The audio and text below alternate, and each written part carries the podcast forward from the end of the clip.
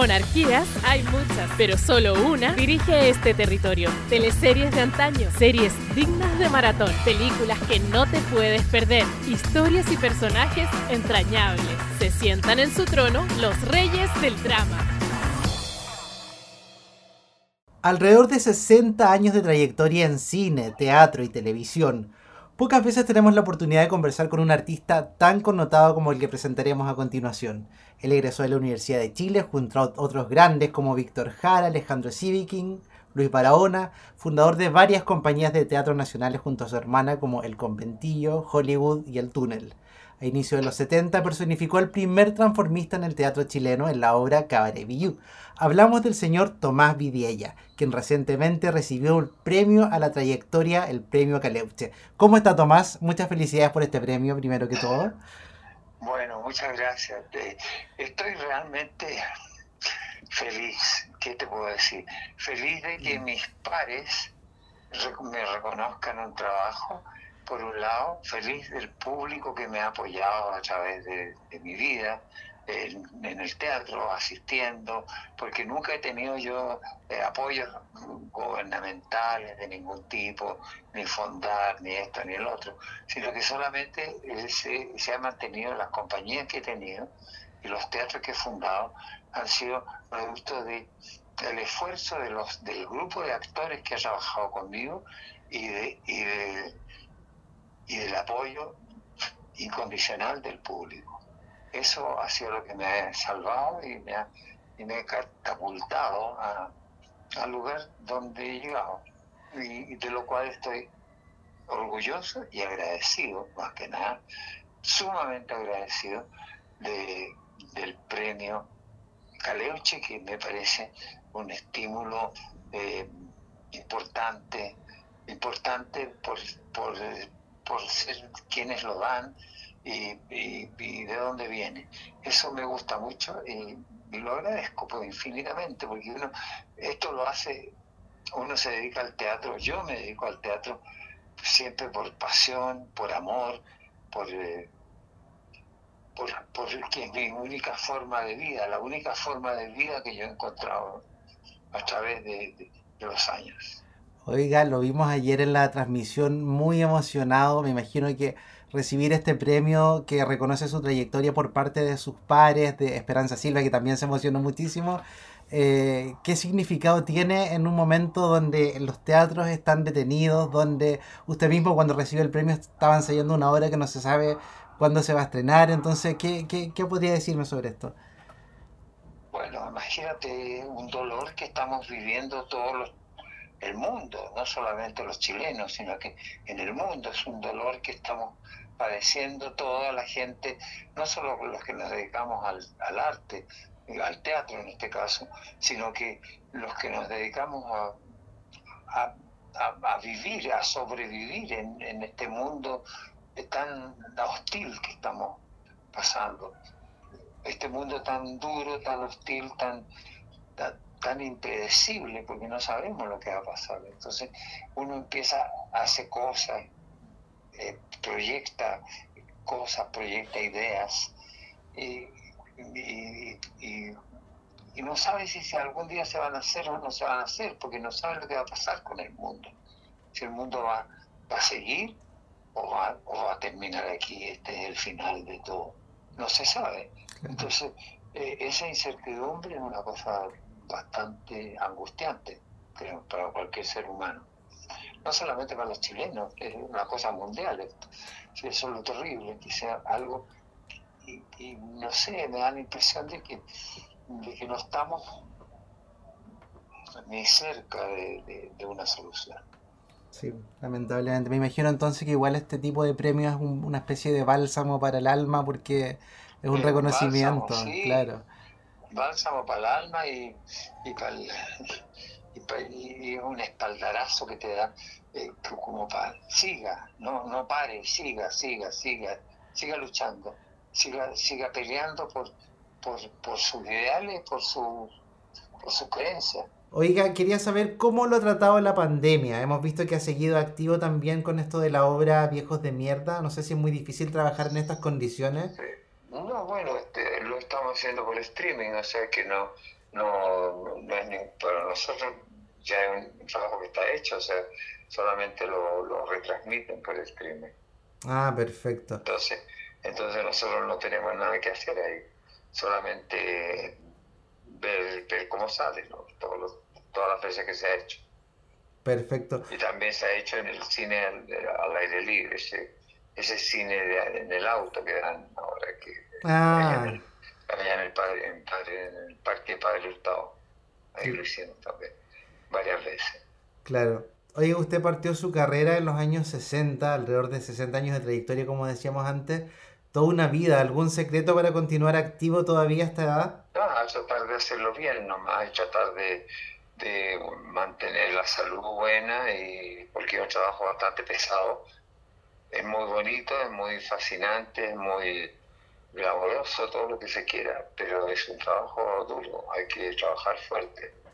Y trabajar fuerte para poder eh, avanzar, porque es una cosa que uno tiene que irse poniendo al día cada vez, o sea, cada, cada nueva obra es un, nuevo estreno, es, una nuevo, es un nuevo desafío que hay que, que hay que estar preparado para hacerlo. Entonces hay que irse poniendo al día en lo que pasa en el mundo, lo que pasa en el, en el teatro, lo que pasa, los, los avances que hay, todas esas cosas que son importantísimas para, para, para que el actor se mantenga vigente y, y saber escoger también las cosas que uno hace, porque es muy importante eso. Creo que aparte de la oportunidad de, de trabajar, es saber escoger qué cosas uno hace, porque se pueden hacer muchas veces a. Y eso no le conviene a nadie, Por supuesto. principalmente al actor, el, el que más se perjudica en ese sentido. ¿Y usted ha, ha sabido entonces elegir eh, cada una de las producciones donde ha Creo participado? que, creo que he tenido bastante suerte en poder saber elegir, en poder escoger primero que nada. Claro, porque yo en el año 70 me, me- me independicé del, del ITUCH, donde yo trabajaba, el Teatro de la Universidad de Chile. Ahí Sí. yo era parte, era, era un actor contratado de planta. Y bueno, y en el año 70 decidí salir de ahí y, for- y formé el Teatro El Túnel junto a la Pina Brand y Alejandro Cohen claro. y, de- y de Elena Vidiella, que es mi hermana Su hermano, también después reemplazó a la Pina y, y siguió ella haciendo el papel de la mujer. sí. Y bueno, de ahí para adelante hasta el año, ahí estuve hasta el año 75. En el año 75 me independicé del túnel también y ya formé mi propia compañía con la obra de Isabel Allende, Los, los Siete Espejos.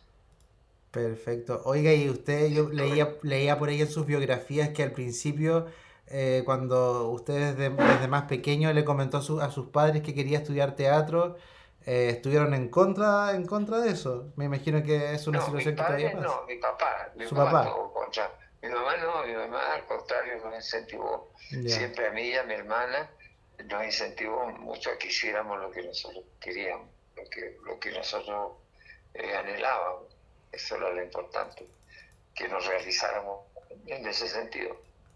Así que mi mamá en eso fue un aporte muy grande. Mi papá no, porque mi papá era un hombre más, más práctico, más comerciante y, y quería que nosotros tuviéramos profesiones de esas con título, o leyes, o médico, o abogado, o ingeniero, o arquitecto, claro. Esas eran las profesiones para mi papá que, que existían, las otras las, las despreciaba, o sea, no, no las despreciaba, las, la- la- las dejaba a un lado. digamos.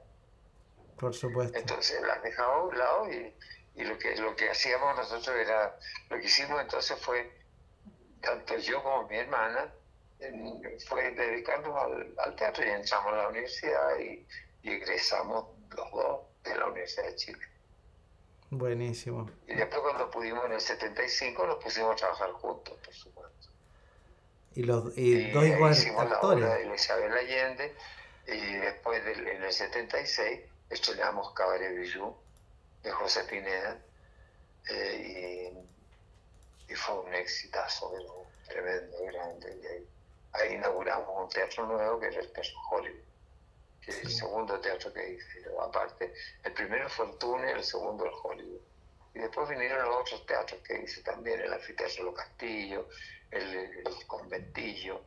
Eh, sí. Eso le iba a preguntar por este personaje en particular de Cabaret Villú, donde fue hecho en una época bastante oscura de, de nuestro país y, y trataba de, de, un club nocturno. Eh, uno de los primeros actores en personificar un travesti en plenos años 80. Eh, no, en los años 76. En los años 70, 76, perfecto. Y, y, también era como un, un, grito de libertad en un momento donde había una represión profunda en nuestro país. ¿Cómo, fue, cómo fue personificar un Por travesti supuesto, en esa eso época? Fue fantástico. Y como la gente se dio cuenta de eso, de, de, que era una crítica social tremendamente importante, el Cabaret Villú, entonces eh, la apoyaron y, y, el público la apoyó durante 10 años. Perfecto. El Cabaret se dio 10 años seguidos.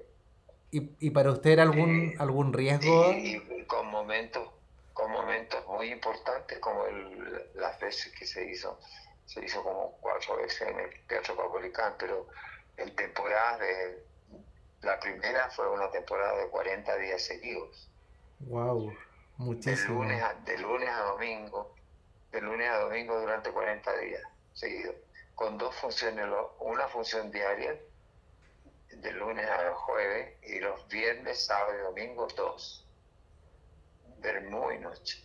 Tiene que haber sido exhaustiva esa época entonces de cansador. Claro, no, y la gente, porque la gente quería, era un grito de libertad, entonces la gente me apoyó en ese sentido muchísimo, el público. Yo nunca he tenido un fondar, nunca he tenido una, una ayuda gubernamental de nadie, nunca, en ningún gobierno. Entonces, el, el único ayuda, la única ayuda fuerte que he tenido ha sido el público, que me ha seguido, me ha apoyado y me ha, y, y me ha comprado las entradas para ir al teatro. Y Entonces, eso, eso ha sido lo importante. ¿Y para usted eso significaba algún riesgo eh, en su carrera Sí, o en la vida? sí. Personificar Bueno, un pero, travesti. pero no me importaba en absoluto esa parte a mí. A mí lo que me importaba era hacer una obra que, que estaba que estaba golpeando lo que era la, la dictadura en ese momento, lo que era la lo que era la, la- la represión. Entonces estaba haciendo un- un- una obra que trata de un, un grupo de artistas que están hacinados en un cabaret eh, donde lo explota la dueña. Sí. Entonces, y están explotados por la dueña y ellos lo único que quieren es hacer su arte. Por supuesto, en un nivel que tienen de educación que no es tan alto, entonces, entonces es, es- es medio primitiva la cosa, es media, eh, es fuerte en ese sentido. Claro. Y, y también es una realidad que se traspasa hasta el día de hoy en ciertos eh, personajes de nuestra sociedad, porque esta obra volvió el 2015 a las tablas y seguía igual de vigente. Claro, claro, por supuesto. Sí. Es una obra que, que se transformó en un clásico, porque la cantidad de público que vio Cabaret Villú no se puede comparar con ninguna otra obra en, en esos años, con ninguna, Por supuesto. con ninguna otra que haya, haya competido a, esa- a ese nivel. Después tuve la suerte, ahora hace, eh, en el año, en el 2016, tuve la suerte de hacer eh, Los Viejos de Mierda, que, que fue otra cosa que arrasó con la, con la sociedad, arrasó con todo, porque nunca ha habido un- una obra que tenga más público que, que Los Viejos de Mierda. Oiga, y esta misma obra, Los viejos de mierda, eh, trataba temas como las problemáticas que se, que se encuentran No, en la vejez, no. ¿o no? Sí, las problemáticas de la vejez, claro. Lo que es el abandono de la vejez, Claro. eh, lo, lo que es to- todo, todo ese tipo de cosas que están vigentes hoy en día. Pero Sí. además era una obra tratada con un humor tremendamente grande, o sea, la gente se reía a gritos, Por se reía a gritos y, se, y gozaba con el espectáculo porque, porque es una porque, porque se sentían reflejados ellos mismos. Decía, pero la señora decía, pero si esto es lo mismo que pasa en mi casa, decía. Claro, es verdad. Claro. Eso era, eso era la- lo, lo valioso que tenía la obra también, que la escribió Rodrigo García, ¿no? Sí. ¿Y cómo fue por usted tener hacer esta experiencia teatral y que haya sido tan exitosa a nivel país, que hayan hecho gira, que ahora esté por streaming? maravillosa, fue maravilloso, porque imagínate, fuimos, hemos ido a todo Chile con la obra, desde Erika Magallanes. Entonces, con una obra que, y ver que la gente la aplaude de pie y la, la, la vitorea, es un agrado para un actor eh, tremendamente grande, porque es un éxito, eh, y un éxito de ese tipo no se consigue muy fácilmente. En esta profesión que es muy difícil, porque es una profesión que, como te decía al comienzo, que es muy exigente, que es muy eh, demandante, etcétera y, que también puso el tema de la vejez, si bien de forma humorística, eh, lo puso de moda de conversar sobre el tema justo antes de una pandemia que finalmente eh, serían las personas mayores las más afectadas. Exactamente, fuimos bien premonitores en ese sentido. Nosotros no sabíamos lo que iba a pasar en el 2016, cuando empezamos la obra. Claro. El 2016, imagínate. Hasta ahora, hasta el 2021 es harto tiempo. Harto rato. ¿Y es mucho, es mucho, mucho tiempo. Sobre todo con la continuidad que la hemos hecho, la hemos llevado al extranjero, la llevamos a Estados Unidos la obra. Ah, buenísimo. O sea, traspasó fronteras incluso. Sí, sí, por supuesto. Y... la íbamos a llevar al Perú también, y resultó que en el Perú, eh, en, el, en, el, teatro no quisieron hacerla porque la obra se llamaba Viejos de Mierda. y les, les pareció que era que era muy ofensivo, entonces, pero nosotros no lo hicimos, no hicimos, no hicimos por lo ofensivo, lo hicimos porque hay un dicho acá, a los viejos les dicen viejos de mierda, ah, esos viejos de mierda. Claro. Es un dicho que existe acá en Chile. Y querían que le cambiáramos el nombre, entonces para llevarla allá. Entonces, entonces el, representante en ese momento dijo, dijo no, entonces no, entonces no vamos. Claro, y eso que diga tener otro nombre, escuché por ahí también, que iba a ser peor todavía que viejos de mierda. claro, iba a ser peor, pero bueno, ese no lo hicimos porque no nos habrían publicado los avisos en el diario. claro.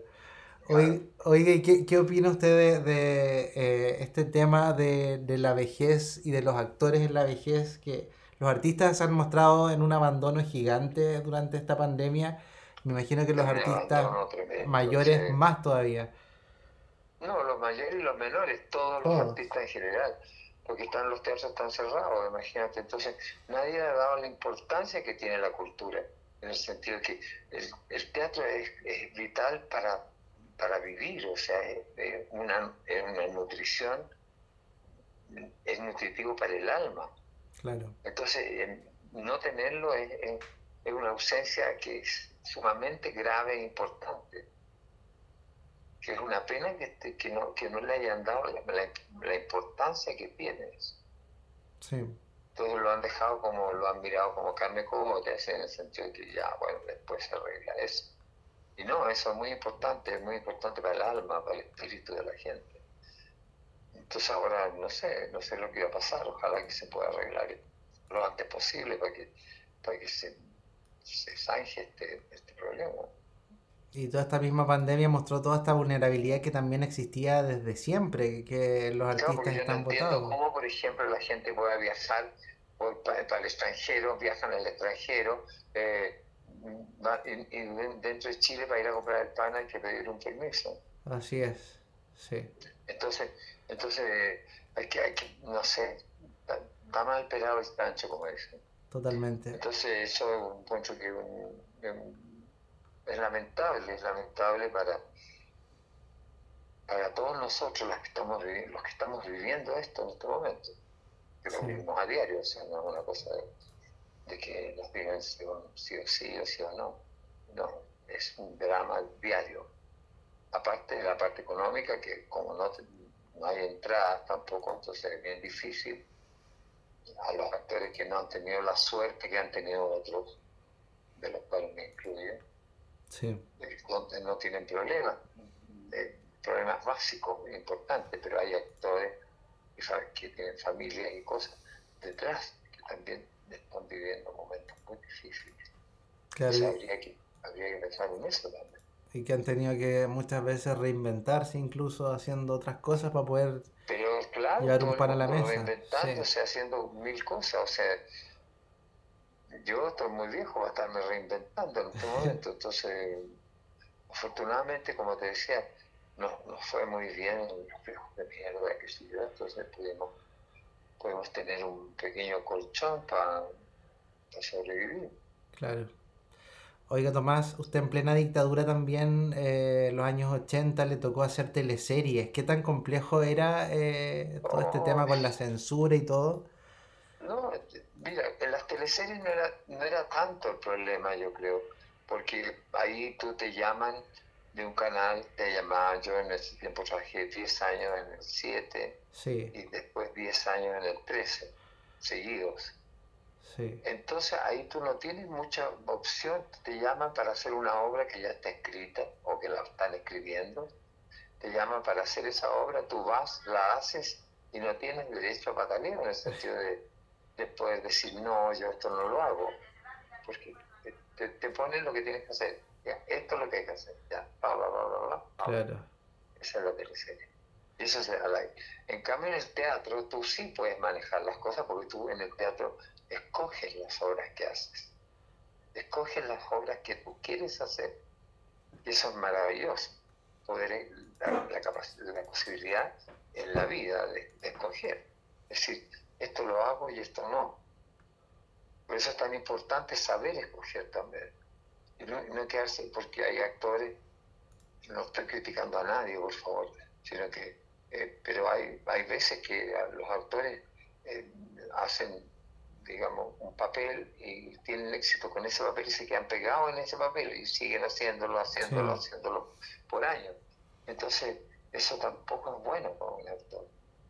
Entonces, eh, porque pierde el respeto del público, en algún sentido. Entonces, eh, la- Claro. la gracia es poder hacer un poco, yo he tenido harto cuidado en eso de, de pasarme de la comedia frívola, de la, del cabaret, a, a- a- a obras como La muerte en vendedor viajero, como El largo día, el largo viaje del día hacia la noche, eh, que le tiene miedo a Virginia Woolf, Enigmas, eh, El avaro, en fin, pasándome de por distintas obras clásicas y, y contemporáneas y dramáticas y, y muy cómicas. Sí, Entonces, entonces he saltado de un lado a otro, entonces no me he quedado pegado en, en un, en un personaje que, que, que pueda haber tenido un éxito y, y se queda uno para siempre en ese personaje. Una vez yo lo, lo hablé con la Silvia Piñeiro, eso. le dije, Silvia, le dije, eh, ella era una gran actriz, una actriz excelente, extraordinaria. Entonces, eh, le dije, mira, Silvia, le dije, ten cuidado, no te quedes pegar en la vereda de Macay de Mole, porque después el mismo público te va, te va a, a- ¿cómo se llama?, a rechazar. Claro. Y no, y la Silvia, claro, hizo grandes papeles después. Conmigo trabajó muchas veces y, y estuvo fantástica haciendo las cosas que hizo. Oiga, y en el mundo de las teleseries, eh, usted hizo muchísimas teleseries en TVN en los 80 también, De cara al mañana, La represa, La torre 10, La dama del balcón, que tenía un tema también ahí con los nazis. Eh, ¿qué, qué Sí, pero también lo cortaron, Sí, ahí po. los milicos co- cortaron todo, pues todo lo- la cosa de los nazis, de la, de la dama del balcón que escribió María Elena Guillermo, una gran escritora chilena. Eh, le sacaron todos los, los nazis. Sí, Para poderla dar, tuvieron que sacarle todos los nazis.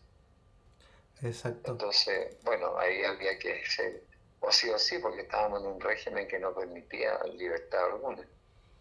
Oye, ¿qué recuerdos sabía. tiene de esta época de los 80 en las teleseries en, en TVN Era, particularmente? era muy difícil todo, era muy difícil todo, porque, porque no había derecho a bataleo, ¿entiendes? Entonces, uno tenía que sobrevivir y estaban los mismos problemas económicos de siempre que hemos tenido los actores, que los actores cada vez quedamos cesantes. Los Claro, actores quedamos cesantes cada vez, hacemos una obra y quedamos cesantes, hacemos otra obra y quedamos cesantes.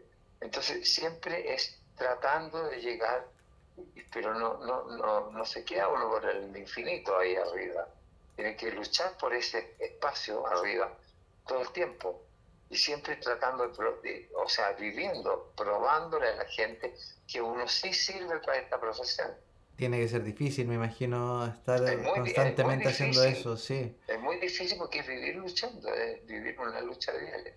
Entonces es, es, fascinante por otro lado, porque eso es, como estar, peleando toda la vida, eh, es bien interesante. Oiga, y de los personajes que realizó en teleseries, muchas veces le tocó ser antagónico, el malo de la teleserie. ¿Cuál, cuál ah, personaje recuerda? Es, en Mega hice, en Mega hice Montecristo, el conde de Montecristo. Sí, Alberto Lombardo, era malísimo, me acuerdo. Así, el, el malo, el malo, malo, malo. Sí. Y el malo es muy agradecido. Es un personaje muy agradecido porque la gente lo, quiere, lo termina queriendo mucho. Porque el que dice y hace las cosas que, que todo el mundo quisiera hacer, pero no las puede hacer muchas veces. Claro. Entonces, eso, eso es fantástico, porque a mí, a mí personalmente me encanta hacer de malo, no me gusta. A mí no me gusta en la teleserie, no me gustaba hacer de, galán, porque el galán es bien fome, siempre quiere a la niña, Muy plano. Siempre, siempre hace las cosas bien, siempre triunfa en todo, cosa que bastante mentirosa desde el punto de vista real, de la vida real. Es bastante mentiroso eso, porque la gente no, no es buena a las 24 horas. Exacto. Es interesante hacer el malo, papeles que fueron muy, muy importantes. Hasta el día de hoy la gente se, se acuerda de papeles de, de, cuando hacía el, el, viejo loco de Ar, Aaron, se llamaba, Fuera de Control. Sí. Fuera de control. Hacía el viejo Arón, que era un médico que se había vuelto loco y se, iba a vivir a las montañas. Eh, es muy interesante ese personaje. Hasta el día de hoy la gente se acuerda de ese personaje. Claro. Porque era, no era el protagonista, era, un antagónico, un papel antagónico muy interesante. Son, en general son más interesantes los papeles antagónicos que los protagonistas. Sí, de todas maneras. El protagonista es excepcionalmente hay algunos protagonistas que son muy buenos, pero, pero el malo es de la teleserie siempre es mejor, siempre es el mejor papel. Sí, para, para, mi gusto al menos, por supuesto hay gusto y gusto. Sí. Pero, ah, pero yo, para mí, el mejor es el... O sea, yo, yo encuentro que el de Montecristo es inolvidable porque era de, de verdad era uno de los grandes villanos de las teleseries. Claro, y el tipo, el tipo aparecer como un ser bueno, siendo, pero lo más desgraciado que hay. Lo mismo me hacía yo en la villa, en, una ocasión en la, Claro, en la villa, sí. En el 7. En la villa hacía un, un, padre de familia que era lo más decente que hay, porque detrás hacía las cagas más grandes. Sí. Entonces, eso es un personaje muy típico del, del chileno también. Esta teleserie la, la, Villa fue una de las primeras en ser alargadas porque tiene una historia bastante, bastante larga. A, mí la Sonia Fuchs un día yo hacía el protagonista. Eh, sí. Eh, uno de los protagonistas, el otro la Consuelo González. Y me acuerdo que la Sonia, yo terminaba la teleserie, que quedaba en una silla cuadrapléjico. Sí. ahí venía la palabra sin sobre, sobre esa imagen. Entonces me llama la Sonia Fuchs a la oficina y me dice, Oye, me dice, vamos a alargar la, la, villa 100 capítulos más. Entonces le digo yo, ah, sí, pero ¿cómo? ¿Cómo le? Y nos vamos a basar en tu personaje. Me dice. Vamos a grabar la escena final de nuevo y tú vas a empezar a mover las manos. Entonces va a ser, se va a ver que tú has estado mintiendo, que es mentira, que, te, que quedaste cuadraplégico y vas a hacer dos personajes. Uno que en el día es un fotógrafo australiano, y en la noche es este, este hombre que va a seguir siendo el mismo que, que hacías antes, es donde hace las, las, las, cosas más espantosas. Lo hicimos y hicimos 100 capítulos más. Cosa que era muy inédito en esa época. Hacer 100 capítulos y después agregarle 100 más. Ahora hay una teleserie que se está haciendo que, sí, le han agregado. Verdad es oculta que lleva como 4 años cuatro años, claro. Entonces, fantástico, es estupendo. y la gente se la traga, eso es lo peor. sí.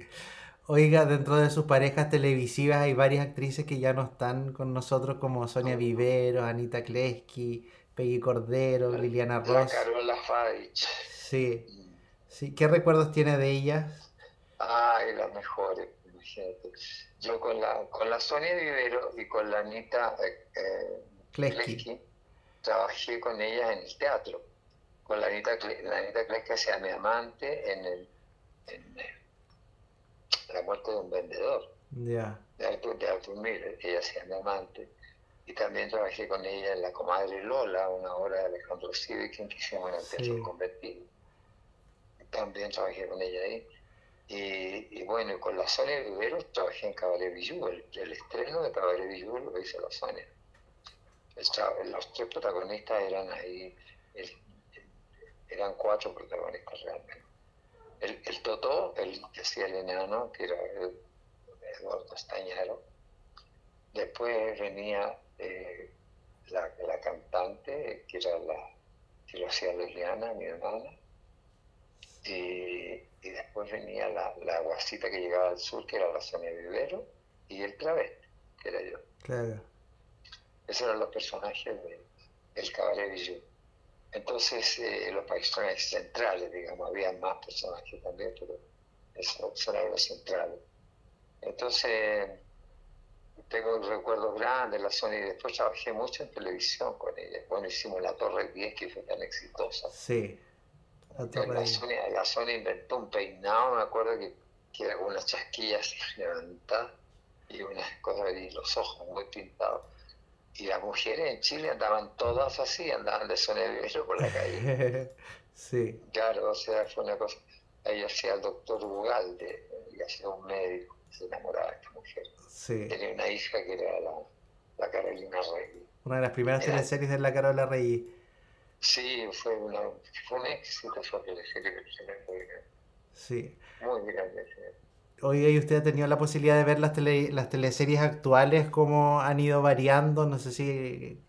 ¿Por qué será que la gente se quedó ahora como...? no, no he podido seguir ninguna por, por problemas de trabajo, porque estaba a esa hora de la teleserie, uno generalmente está haciendo la hora de teatro. Entonces, claro. Entonces estaba haciendo todo el tiempo teatro.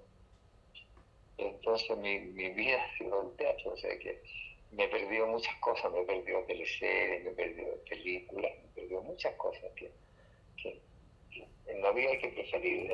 sí, por supuesto.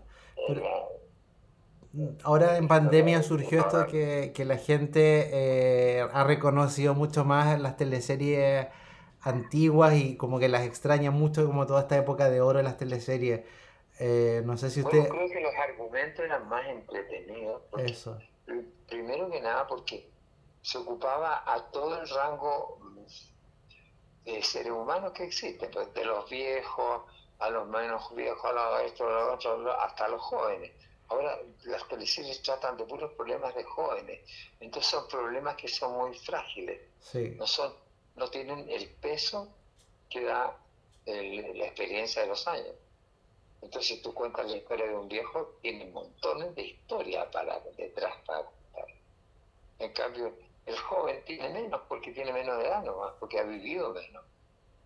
Entonces tiene, existe, es más corta la historia, ¿entiendes? Entonces, eso, eso creo que la hace, hacen que las teleseries de ahora sean de repente poco atractivas.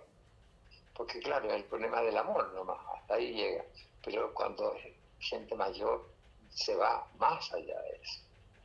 Claro. Oiga, y una, y una película que también trata el tema de la gente mayor es La memoria de mi padre que usted hizo el 2017 y que también fue bastante bien recibida afuera de Chile más que aquí mismo. Ah, sí, bueno, nos sacamos un premio en España, sí. sacamos el premio al mejor actor y, y eso fue muy bueno. nos dieron a mí y a Jaime los premios de los mejores actores. Jaime, Jaime McManus Claro. mi hijo. Ganó en... Ahora lo están dando de nuevo en onda media. Uno se mete a onda media y la puede ver. Y la puede ver gratis además. Ahora. Sí. Es, una, es, una, es una película muy linda. Una película muy linda que es muy sensible, que habla, que habla justamente lo que es el amor.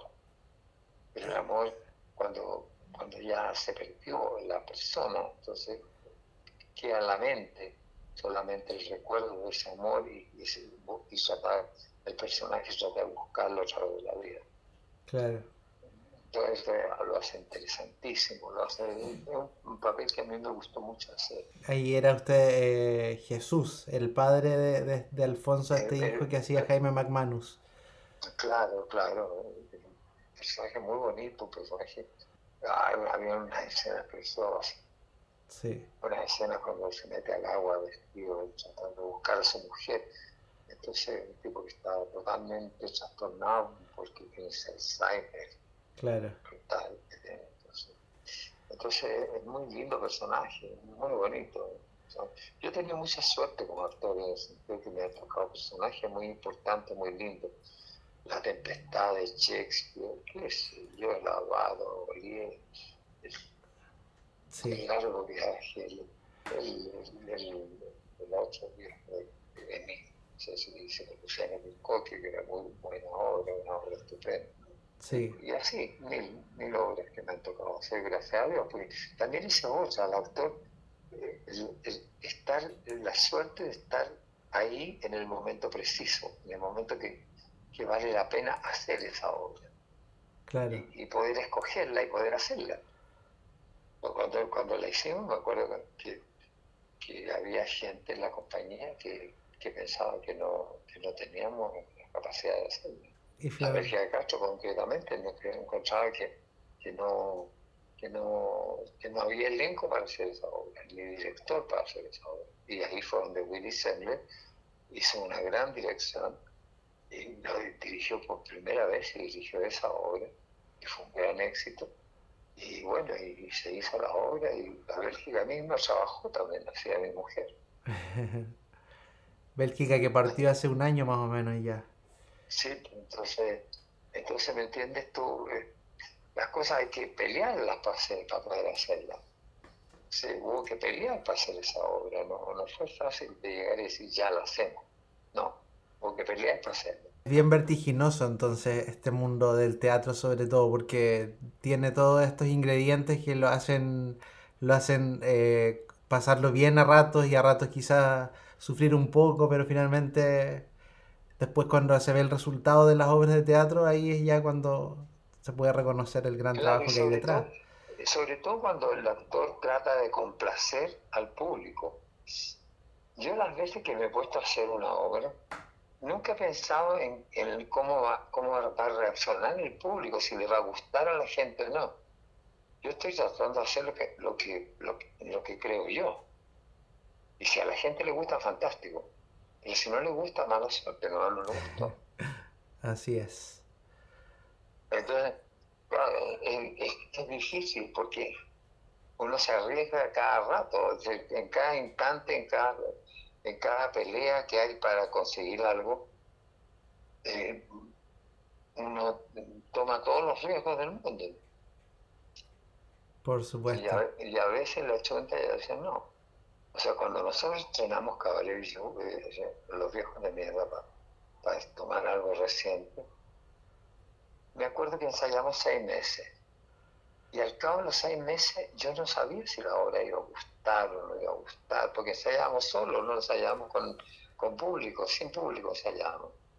Entonces cuando fuimos al teatro de Juan Pablo Sáez, ahí al Malincrot, a inaugurar ese teatro por primera vez, no sabíamos lo que iba a pasar con el público. Y de repente nos dimos cuenta que el público reaccionaba y se caían de los asientos riéndose. Entonces, entonces nos dimos cuenta, pero ¿cómo? Entonces estábamos haciendo un éxito, mira qué bueno. Y, resulta que el éxito siguió al año siguiente y al año siguiente y al siguiente y al siguiente. Entonces, entonces ahí ya, ya, ya la cosa no, tenía límite, pues estábamos estábamos haciendo algo que, era absolutamente eh, inaudito, es, imposible de, predecir lo que iba a pasar. Así es. Oiga, hace un par de días fuimos testigos de una lamentable situación con un artista callejero. ¿Cuál tiene ah, espantoso, me ha dolido tanto eso. Es, eh, el, malabarista, este cabro de, allá de Sí, de Panguipulli. ¿Igual es su opinión al respecto? Eh, me, me parece que es una injusticia más dentro de la locura que estamos viviendo. Porque es una locura, esto que estamos viviendo es una locura, entonces de repente se, cometen errores, se cometen eh, cosas, cosas que en, en, tiempos normales yo creo que no pasarían. Exacto. Porque, porque hay un, un, no sé, un odio, un odio de todos lados que, está todo el mundo odiando a todo el mundo. Entonces, ya, ya uno no sale a la calle normalmente, sale, sale a la calle con miedo, sale a la calle con, con, lleno de temores, lleno de, de, dolores. Porque cada cosa que pasa es un dolor. Porque lo que le pasa a, lo que le pasó a este cabrón, al, al malabarista, eh, es, es tan injusto como como lo que le pasó al, al, de la semana pasada, en, otro caso, en, tú empiezas a pensar en la mañana, tú escuchas los noticiarios y son es media hora de desgracias, media hora de, espanto, de, entonces en qué mundo estamos viviendo, ¿En qué, a dónde vamos, a dónde vamos a llegar con esto. Gracias, terrible. Oiga, Tomás, queríamos agradecerle entonces por haber estado hoy día en este capítulo de Reyes del Drama. Eh, sí, por Reyes del Drama. Está bueno el título. Costó un poco, pero lo logramos por fin. Sí.